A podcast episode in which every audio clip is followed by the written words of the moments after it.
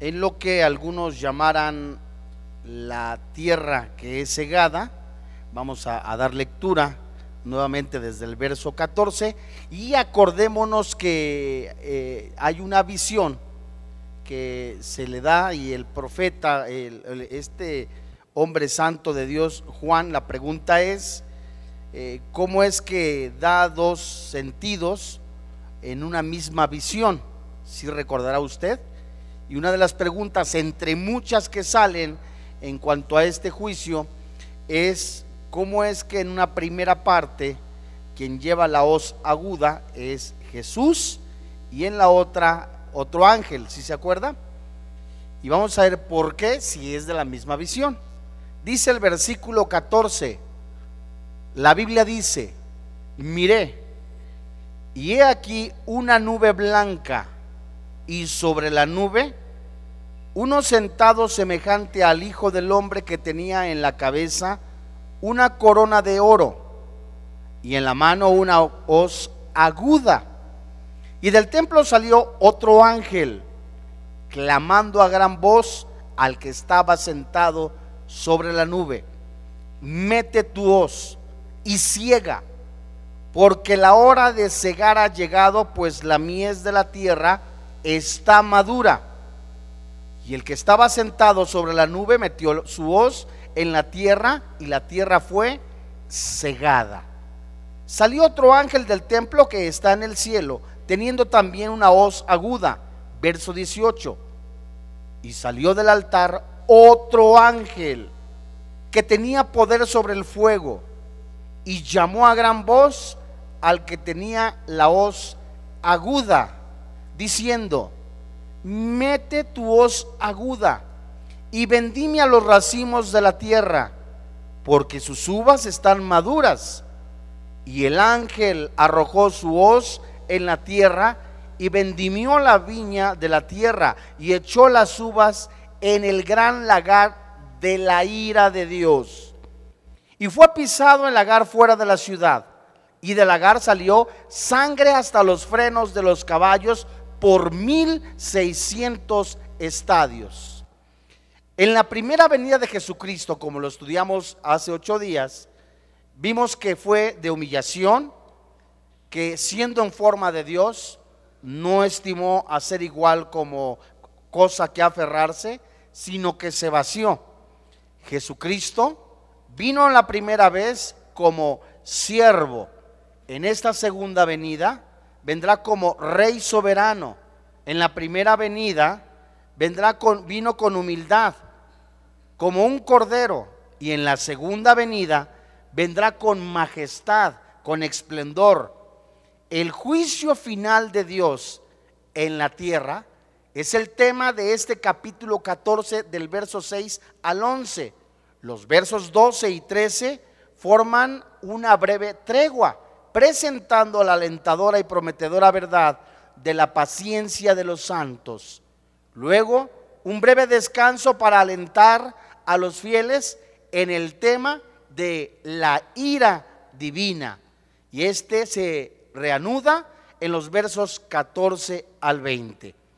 Vimos también cómo el Espíritu Santo nos mostró en estos versículos quién es en eh, la tierra, lo vimos en Mateo capítulo 13, verso 39, que el enemigo que sembró es el diablo, la ciega es el final del siglo, los segadores son los ángeles, y de manera que como se arranca la cizaña y se quema el fuego, así será el fin de este siglo. De la misma manera nosotros vimos la cosecha del grano, del versículo 14 al versículo 16. Recordamos que el segador era quién? A ver, vamos a Apocalipsis capítulo 14, verso 14. ¿No se acuerdan? Jesucristo, uno sentado semejante al Hijo del Hombre, se veía la gloria en cuanto se refiere a la nube, que tenía en la cabeza una corona de oro. Recordamos que esta corona de oro no es la diadema que usa un rey, sino el estéfanos usado por los vencedores en la guerra, en los eventos deportivos. es una corona de triunfo, donde el hombre no era la identidad como un gobernante, sino un gobernante soberano y total. Pero vimos también, versículo 15, la madurez de, esa, eh, de ese fruto. Vimos y del templo salió otro ángel clamando a gran voz al que estaba sentado sobre la nube. No le dio una orden, no le ordenó a Jesús, recordamos, sino de alguna manera recordó lo que el Padre le decía, porque la hora de, llegar, de cegar ha llegado, pues la mies de la tierra está, en el original es, podrida, echada a perder. Y la ciega en el verso 16. Dice que el que estaba sentado sobre la nube metió su hoz en la tierra y la tierra fue cegada. He aquí una de las más trágicas y solemnes declaraciones de toda la Biblia. Sencillamente y sin adornos, registra la ejecución del juicio divino. Los alarmantes detalles de este juicio, como vimos hace ocho días y estudiaremos en su momento, se revelan en el capítulo 16. Tales acontecimientos que describe la Biblia como la muerte de toda vida en los océanos del mundo, úlceras malignas y pestilentes sobre los adoradores del anticristo, la conversión de los ríos del mundo y las fuentes de las aguas en sangre, la intensificación del calor del sol hasta quemar a las personas, dolorosas tinieblas sobre todo el reino del anticristo, la desecación del río Éufrates en preparación para una gran invasión por los reyes del este y el más poderoso y destructivo terremoto de toda la historia de la humanidad.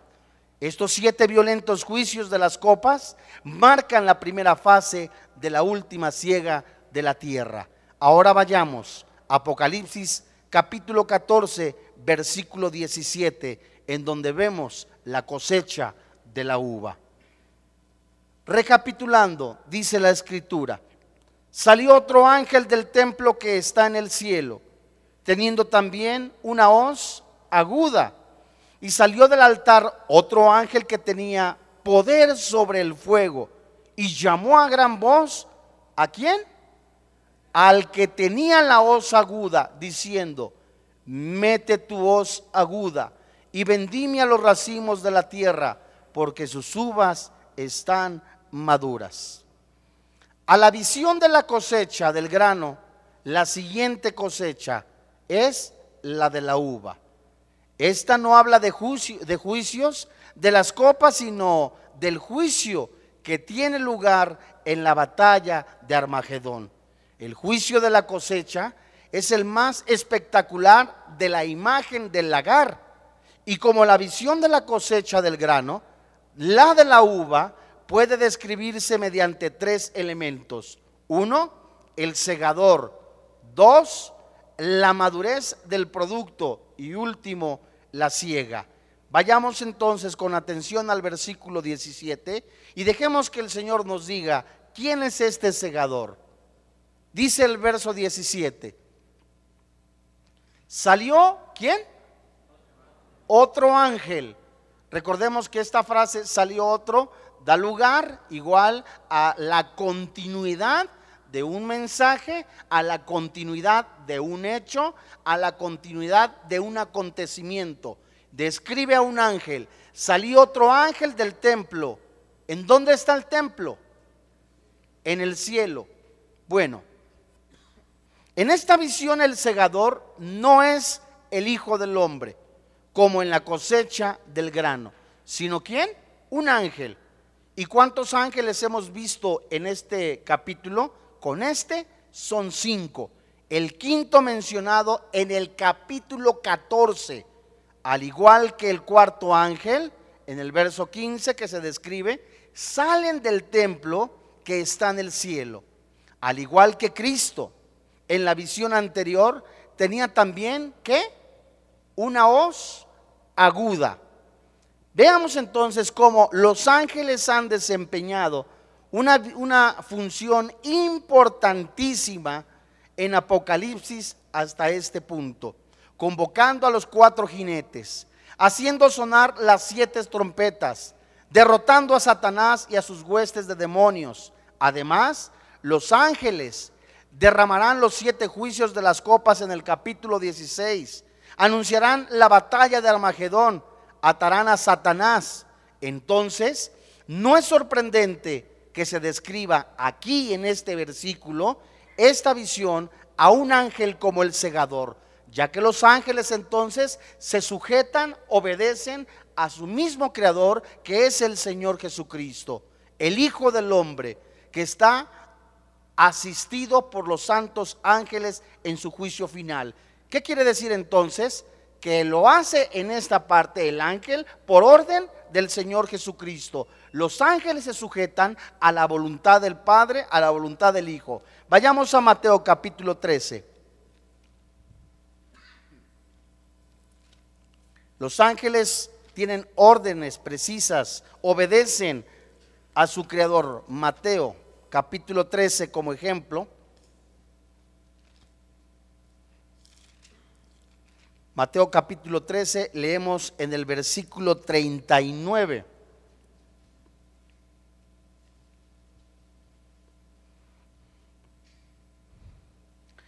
¿La tiene usted? Es decir, los ejecutores o los que van a ejercer esta orden son los ángeles. Verso 39 del capítulo 13 del libro de Mateo. El enemigo que la sembró, dice la Biblia, ¿quién es? El diablo. La ciega es el fin del siglo. Y la Biblia dice, los segadores son los ángeles. Vayamos ahora al verso 49.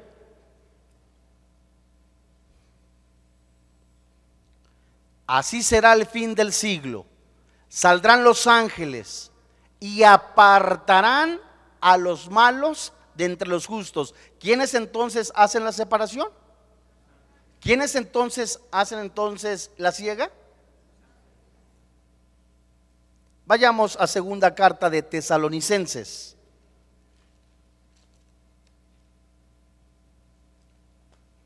En la segunda carta a los tesalonicenses vemos también cómo eh, hay un panorama que el Señor nos está mostrando. Segunda carta a los tesalonicenses, capítulo 1.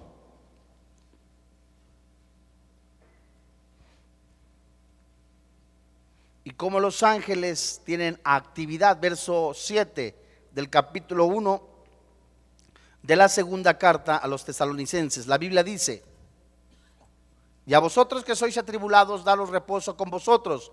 Cuando se manifieste quién? El Señor Jesús. ¿Desde dónde? Desde el cielo. ¿Con quién? Con los ángeles de su poder. Vayamos ahora y regresemos a Apocalipsis capítulo 14. Vamos a ver ahora después de que se muestra el segador, la cosecha de la uva, veamos ahora la madurez, el tiempo que tiene que ser cortada, que tiene que ser cegada. Apocalipsis 14, verso 18. Vemos la actividad de los ángeles. La Biblia dice, y salió del altar otro ángel que tenía poder sobre el fuego, y llamó a gran voz al que tenía la hoz aguda, diciendo, mete tu hoz aguda y vendimia los racimos de la tierra, porque sus uvas están descompuestas, maduras, podridas. Mientras Juan observa que apareció otro ángel, el sexto, es el sexto ángel en esta visión, en este capítulo 14. Se le da el interesante nombre de quién? Del que tenía que. ¿Qué tiene el ángel? No, arribita. Poder sobre qué? Este ángel tiene este título. El que tiene poder sobre el fuego. Ese título está estrechamente relacionado con el hecho de que salió del altar. Este altar celestial se ha mencionado también aquí en Apocalipsis. Vayamos al capítulo 6. Apocalipsis capítulo 6. Daremos lectura desde el verso 9. Apocalipsis capítulo 6, verso 9. ¿La tiene usted?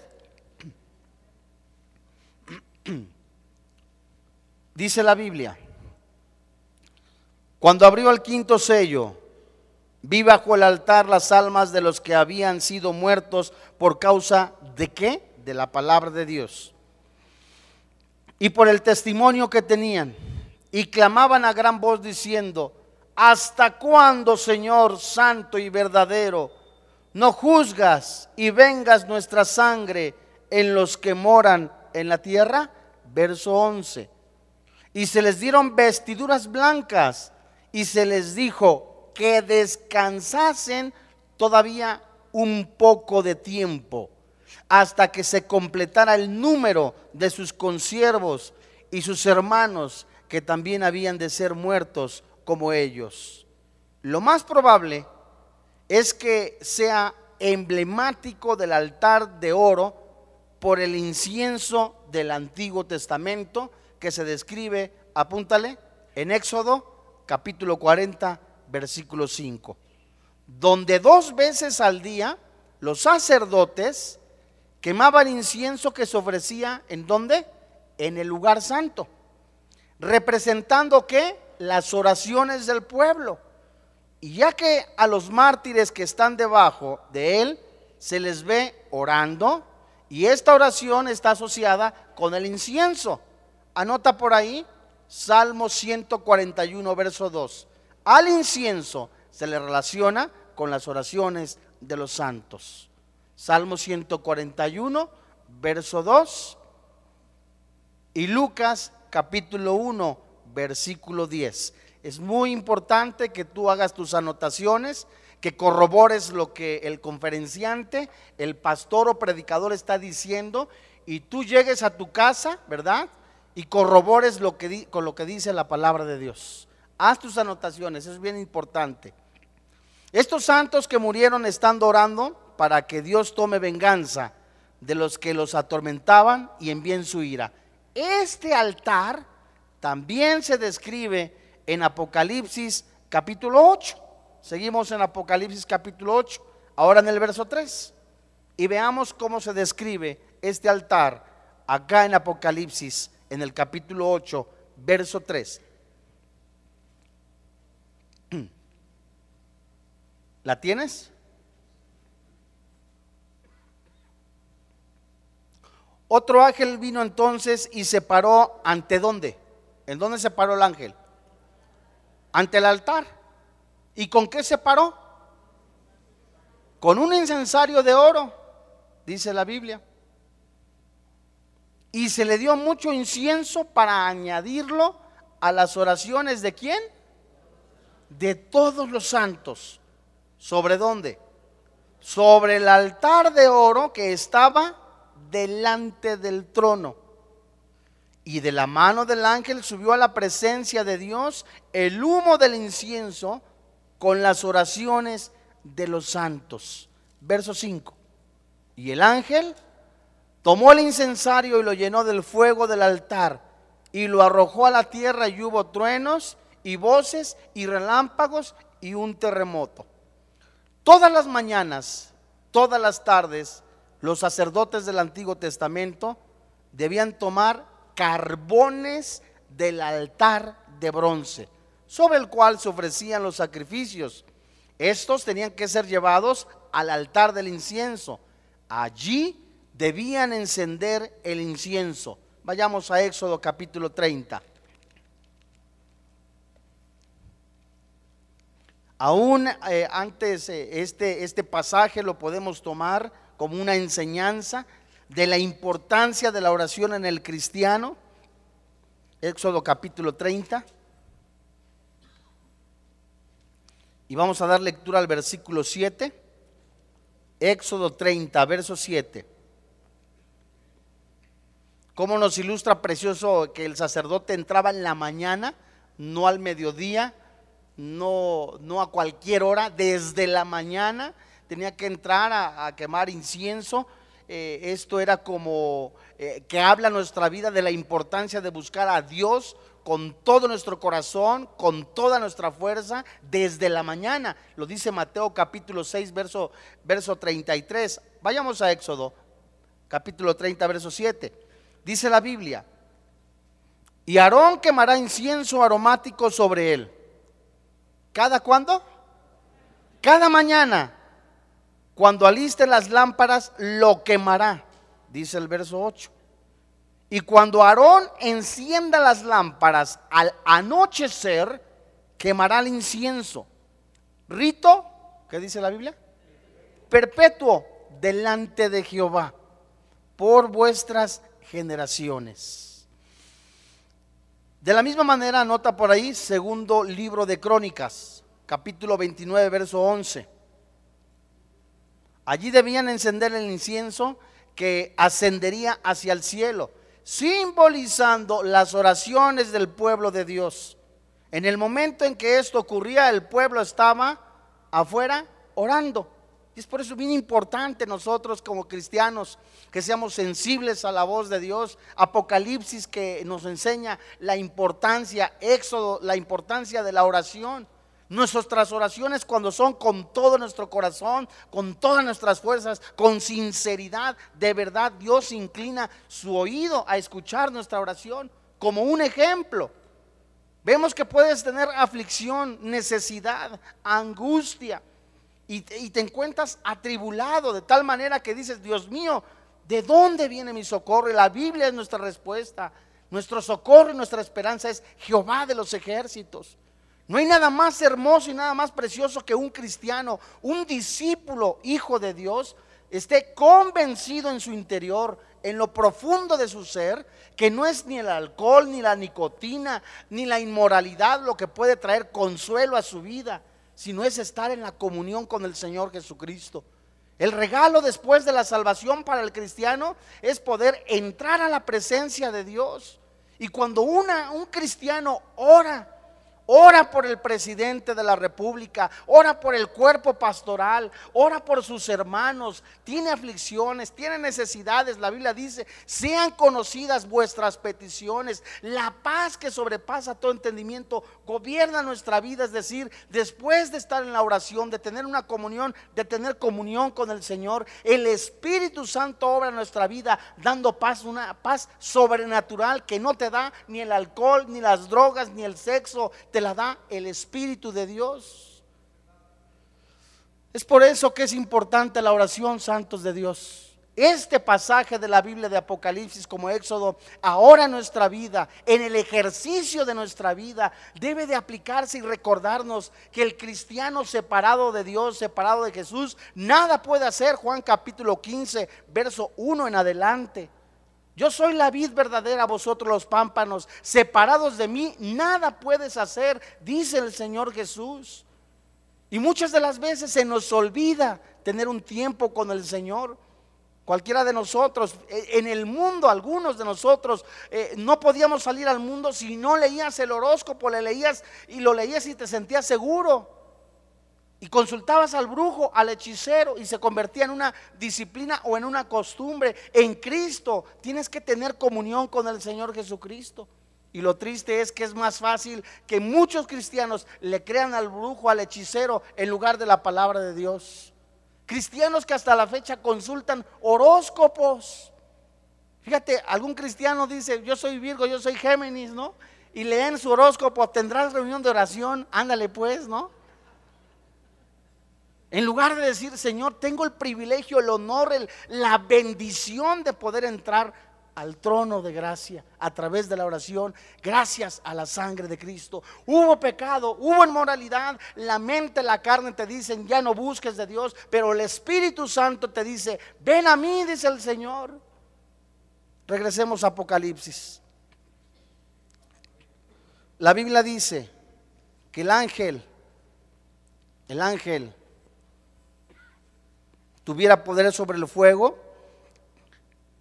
indica que había un estado ministrando que es el equivalente celestial al altar del incienso terrenal, a diferencia del ángel del versículo 17 de Apocalipsis capítulo 14.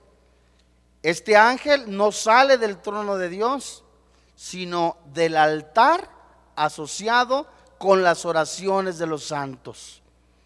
Su aparición significa que había llegado el momento de responder a estas oraciones. Había llegado el momento de que esas oraciones en la presencia del Señor habían tenido el tiempo del cumplimiento. Ya Dios había visto la inmoralidad devastadora del mundo. Un mundo seguidor del anticristo, un mundo seguidor y hacedor de obras de maldad, de inmoralidad, de brujería, de hechicería, de pornografía. Y las oraciones de aquellos santos era, ¿hasta cuándo vengarás la sangre de los santos? Y al salir del altar, llamó a gran voz con urgencia a quien tenía la hoz aguda, diciendo, mete tu hoz aguda, vendime a los racimos de la tierra porque sus uvas están maduras. Y en respuesta a las oraciones de los santos, llega el tiempo para la cosecha del juicio. A los pecadores no arrepentidos se le describe como racimos de uvas, que deben de ser cortados por la hoz aguda del segador de la tierra, es decir, de la existencia terrenal.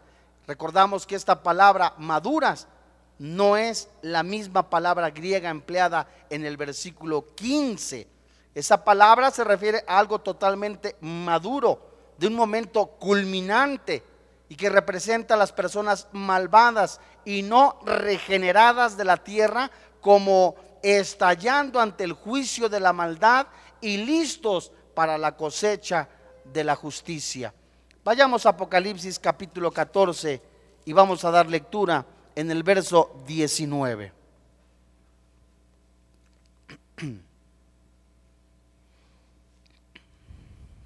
La Biblia dice, y el ángel, verso 19, y el ángel arrojó su hoz en la tierra, y la Biblia dice, vendimió la viña de la tierra y echó las uvas en el gran lagar de la ira de Dios y fue pisado el lagar fuera de la ciudad. Y del lagar salió sangre hasta los frenos de los caballos por mil seiscientos estadios. Amados santos de Dios, hermanos en la fe, lo que ocurrió cuando el ángel arrojó su hoz en la tierra fue catastrófico, fue desbastante, fue desastroso.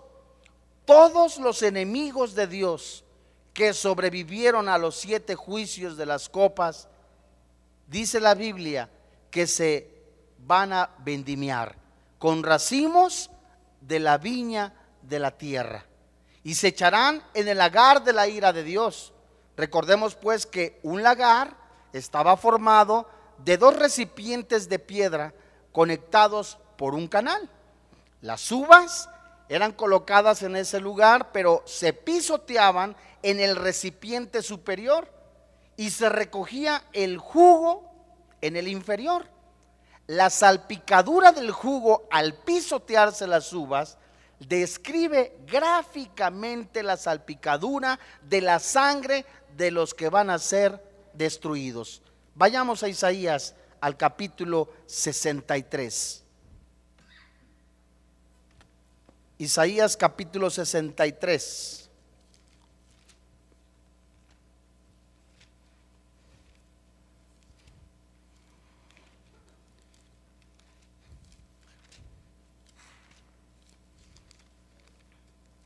Isaías capítulo 63, verso 3. ¿La tienes?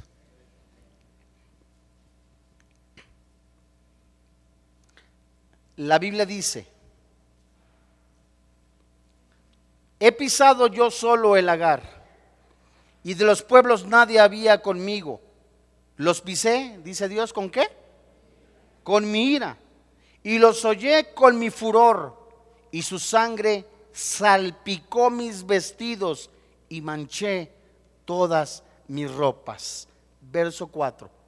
Porque el día de la venganza está en mi corazón y el año de mis redimidos ha llegado. Miré y no había quien ayudara. Y me maravillé que no hubiera quien sustentase y me salvó mi brazo y me sostuvo mi ira. Y con mi ira hollé los pueblos y los embriagué en mi furor y derramé en tierra su sangre. Vayamos ahora a lamentaciones.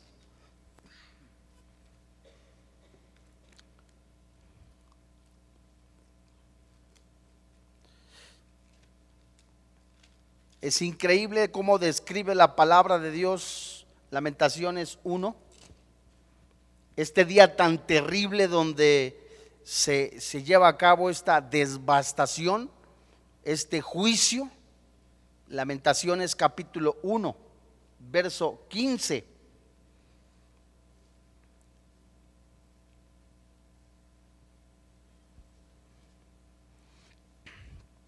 Este pasaje del versículo 15 dice, ¿lo tiene usted? Dice la Biblia, el Señor ha hollado a todos mis hombres fuertes en medio de mí. Llamó contra mi compañía para quebrantar a mis jóvenes. Como lagar ha hollado el Señor a la Virgen hija de Judá. No es la compañía usual que se congregaba para con una fiesta solemne sino el ejército aquí en, en Lamentaciones de Babilonia para traer destrucción. El agar se refiere a hacer que la sangre salpique como el jugo que sale de las uvas trituradas. Y un lenguaje similar se emplea aquí en Apocalipsis capítulo 14, verso 20 que estamos estudiando. Será pisado el agar fuera de la ciudad. Mientras el Señor está protegiendo a Jerusalén, de una carnicería, de una batalla en Armagedón, esa batalla tendrá lugar al norte de Israel, en la llanura de Esdraelón, cerca del monte de Megido. Cubrirá en su furor todo Israel, hasta tan lejos al sur como Borra en Edom, y Jerusalén será guardada para ser la capital del reino de Cristo. La asombrosa y la aterradora carnicería de la batalla de Armagedón se extenderá tanto que del lagar saldrá sangre, dice Apocalipsis, hasta los frenos de los caballos por 1600 estadios. Esto equivale a 320 kilómetros.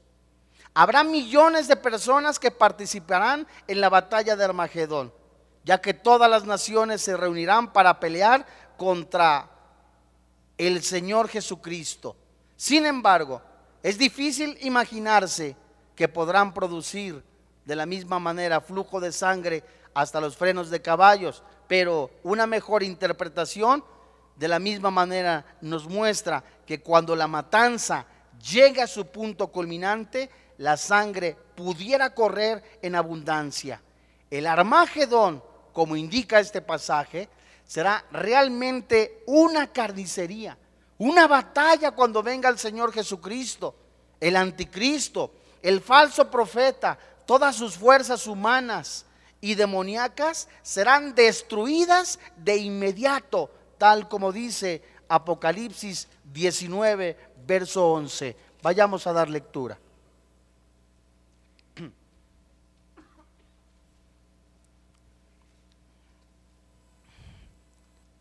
Qué precioso es tener la libertad de abrir la palabra de Dios y que el Espíritu Santo esté hablando al Espíritu del hombre, aquel que aún no conoce a Jesucristo como su Salvador personal, a que venga a formar parte de la familia de la fe. No es este planeta únicamente para nacer, crecer, reproducirse y morir. Si hay vida después de esta vida. Cada una de las personas o de, de, los personajes que se muestran en Apocalipsis tendrán su retribución, su pago por todo aquello que hicieron en este planeta. Alguno dirá de acuerdo a lo que dice la mente humana. Oye, fulano es homicida, mengano es, es un ladrón. ¿Quién le hará entonces justicia? ¿Quién me hace justicia? Las oraciones de los santos serán escuchadas. Y tarde o temprano todo lo que el hombre siembra, que dice la Biblia en Gálatas, va a cosechar. Nosotros podemos verlo como lo muestra, esta es una ley, lo muestra Pablo en la, en la carta a los Gálatas. Literalmente dice, todo lo que el hombre siembra, lo va a cosechar. Tú puedes ver un terreno y en ese terreno, en un terreno donde hay tierra, que no hay cemento, no hay concreto, no hay asfalto, tú ves literalmente que empieza a, salir hierba, no la cortas, empieza a crecer, a crecer, a crecer. Sería algo irrisible decir, Dios mío, ¿por qué permitiste que creciera la hierba? Y como de la misma manera, respetuosamente lo digo, una jovencita que está teniendo relaciones sexuales, que salga embarazada y que le diga a Dios, Dios mío, ¿por qué permitiste que saliera embarazada? Esa es una ley. Todo lo que el hombre siembra, tarde o temprano lo va a cosechar. La palabra de Dios nos dice en el Antiguo Testamento, sembraron vientos, cosecharán huracanes. Nunca el hombre cosechará lo que ha sembrado en la misma proporción. Siempre la proporción de la ciega va a ser mucho más grande para bien o para mal. Así que en este tiempo, en este tiempo donde el Espíritu Santo te está diciendo a ti, a mí, los que nos llamamos cristianos, los que nos llamamos hijos de Dios, los que nos llamamos nacidos de nuevo, que reflexionemos en nuestra manera de vivir. Ya no queda tiempo para vivir y jugar a la iglesita. Es urgente vivir en santidad. El juicio se acerca en su momento. Es una gran verdad que la iglesia no va a ver esto, pero a nosotros nos sirve estudiar Apocalipsis para prevenir, para lanzar el Evangelio, para hablar a quien no conoce de Jesús. Porque Cristo viene y viene por su iglesia. Dice Apocalipsis capítulo 19, verso 11. Entonces vi el cielo abierto y aquí un caballo blanco el que lo montaba se llamaba fiel y verdadero. Y con justicia juzga y pelea. Sus ojos eran como llama de fuego y había en su cabeza muchas diademas. Y tenía un nombre escrito que ninguno conocía sino él mismo. Estaba vestido de una ropa teñida de qué? De sangre y su nombre es el Verbo de Dios. Y los ejércitos celestiales vestidos de lino finísimo, blanco y limpio, le seguían en caballos blancos. De su boca sale una espada aguda para herir con ella a las naciones, y él la regirá con vara de hierro. Y él pisa el lagar del vino, del furor y de la ira de Dios, todopoderoso. Verso 16. Y en su vestidura y en su muslo tiene escrito este nombre, Rey de Reyes y Señor de Señores. Verso 17. Y vio a un ángel que estaba en pie en el sol y clamó a gran voz diciendo a todas las aves que vuelan en medio del cielo, venid y congregaos a la gran cena de Dios para que comáis carnes de reyes y de capitanes y carnes de fuertes, carnes de caballos, de sus jinetes y carnes de todos, libres y esclavos, pequeños y grandes, y vi a la bestia, a los reyes de la tierra y a sus ejércitos reunidos, ¿para qué? Para guerrear contra el que montaba el caballo y contra su ejército. Y la bestia fue apresada y con ella el falso profeta que había hecho delante de ella las señales con las cuales había engañado a los que recibieron la marca de la bestia. Y había adorado y habían adorado su imagen. Estos dos fueron lanzados vivos dentro de un lago de fuego que arde con azufre, verso 21. Y los demás fueron muertos con la espada que salía de la boca del que montaba el caballo, y todas las aves se saciaron de las carnes de ellos. Al poner la escena de este capítulo, junto con la del capítulo 19, y estar estudiando el capítulo 14, aunque un ángel corta las uvas, es el Señor Jesucristo quien aplasta sus vidas. Es el Señor Jesucristo el que ya no va a venir como, como el siervo sufriente. Es el Señor Jesucristo que ya no regresa como un corderito. Ahora viene como juez. Viene con autoridad. Y la humanidad no regenerada enfrenta un aterrador futuro, como lo indica esta terrible escena. Y quienes se niegan a arrepentirse, aún después de repetidas advertencias, aprenderán la primera mano la verdad solemne de que horrenda cosa es caer en manos de un Dios vivo. Harían bien muchas de las personas que han escuchado mensajes de la predicación, que han escuchado versículos y que muchos de ellos hasta los memorizan, pero no viven la palabra de Dios. Muchos de nosotros que nos llamamos cristianos, de los que estamos acá sentados, que hemos escuchado Biblia y Biblia y Biblia, muchos de nosotros no hemos vivido con temblor y temor, ¿verdad? Muchos de nosotros nos hemos vivido como si fuera un club social, la iglesia. Haríamos muy bien en que el Espíritu Santo convenciera de pecado a cada uno de nosotros, en vivir una vida completamente en santidad. Y hoy día vemos cómo no solamente los medios informativos, la prensa, la radio, la televisión, difunden el crecimiento de violencia, de inmoralidad, de secuestros, de asesinatos, de homicidios, de crecimiento de sectas. Ahora lo más triste es que alguno decía, eso ocurre en el mundo, eso ocurre allá afuera. Lo más terrible y lo más triste es de quienes que se llaman cristianos, viven también en pecado, viven para el pecado, viven para la inmoralidad, comían y bebían y se daban en casamiento, como dice Jesús en Mateo capítulo 24. ¿Cómo serán aquellos días? Les decían sus discípulos, como en los días de Noé. Comían y bebían, decía únicamente, esto refleja literalmente el centro de atención únicamente en su estómago. La fama, la popularidad, el éxito, la seguridad en los bienes materiales, la seguridad en la cartera. Y nunca tenían la firme convicción de seguir a Jesús. Jesús mismo dijo en su pueblo, este pueblo me ama de qué? De labios pero su corazón está lejos de mí, apartados. Y muchos son ahora los que están viviendo una religión, un club social. No hay temor de Dios.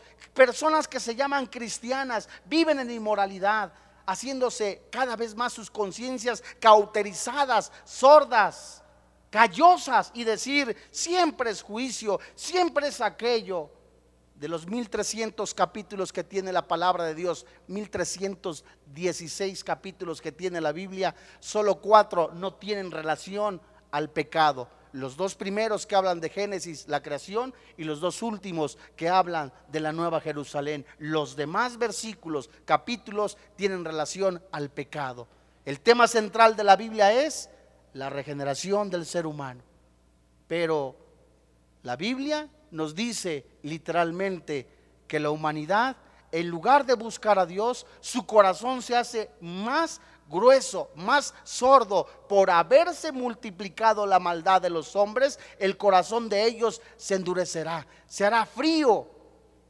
Y muy bien harían pues en cada uno de nosotros reflexionar en nuestra manera de vivir. Vayamos al Salmo capítulo 2. En el Salmo 2 un llamado.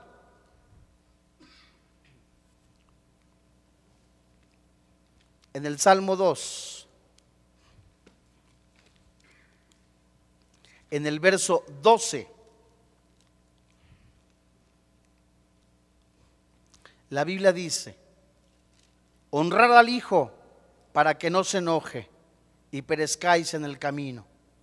Y la Biblia dice, pues se inflama de pronto su ira. Bienaventurados todos los que qué? Confían en Él. Vayamos a Romanos, capítulo 1, versículo 18.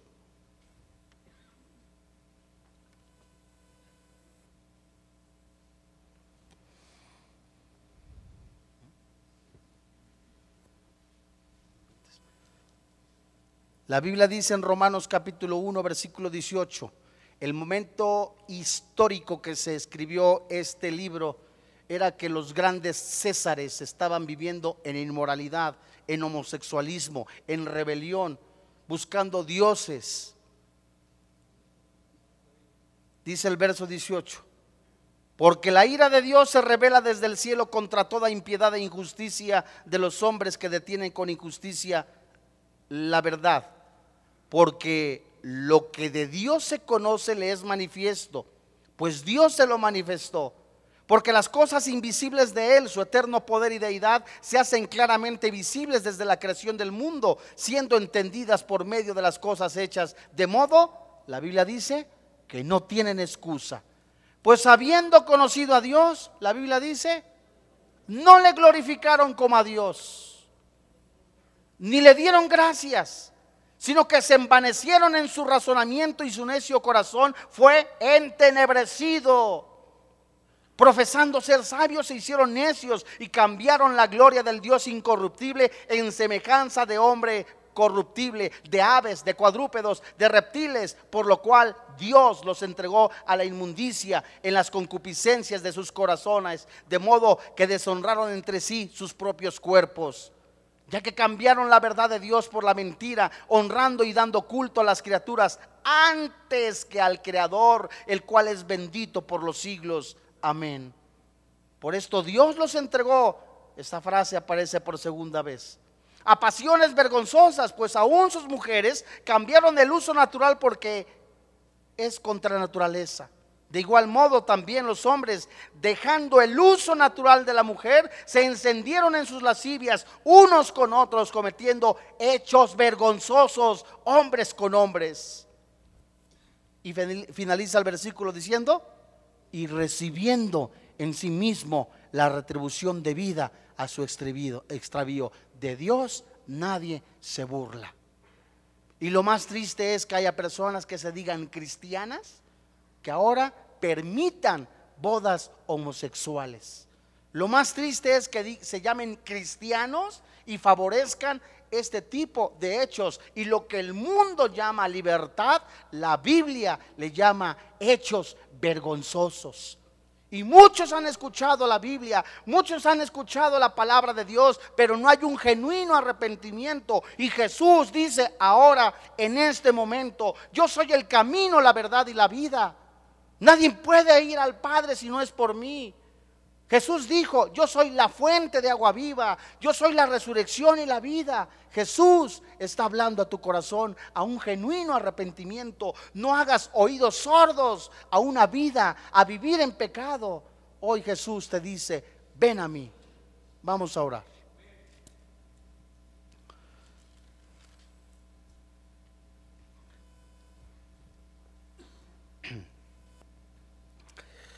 Gracias Padre, te alabamos y te bendecimos. Bendito eres Dios porque en tu amor, en tu misericordia, mandas a todos los hombres a que nos arrepintamos.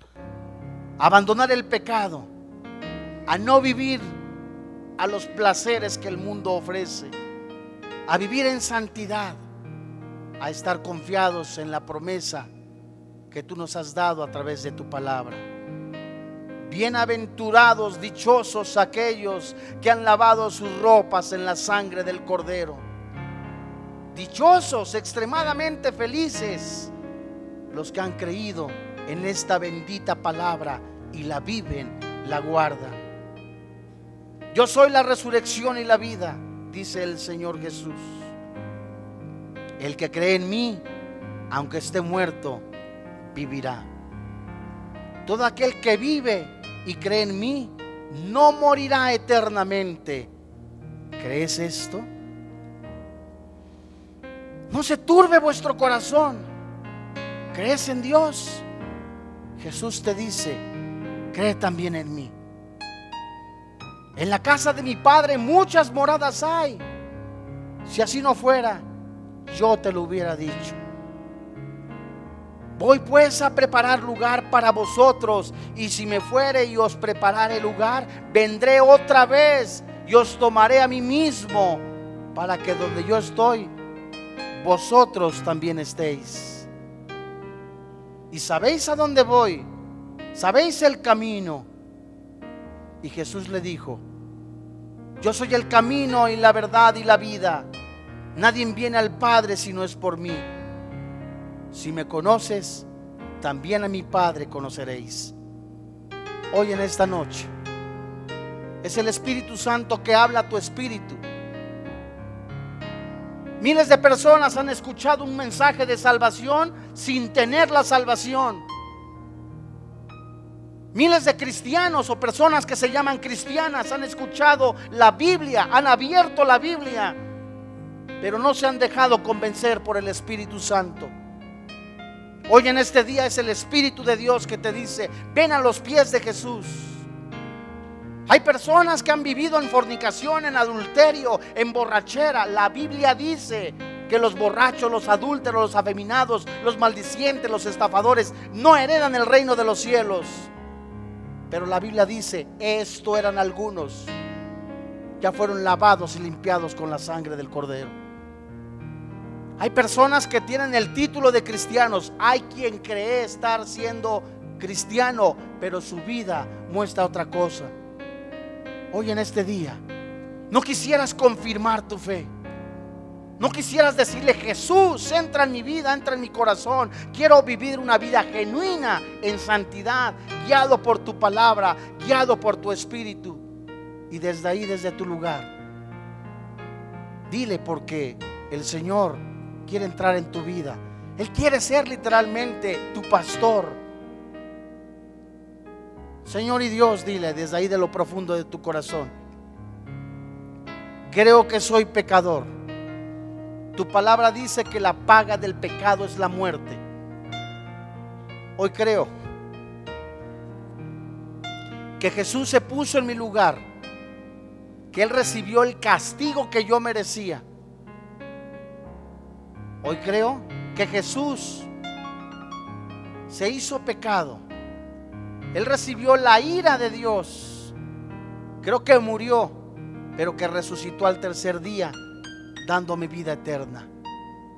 Hoy creo con todo mi corazón y confieso con mi boca que Jesús es el Señor, que Dios le levantó de entre los muertos, que mi pecado ha sido echado a lo más profundo del mar. Hoy creo que tengo una vida nueva en Cristo Jesús, una oportunidad. Hoy te doy gracias por quien vive y reina en mi corazón, Cristo Jesús. Amén.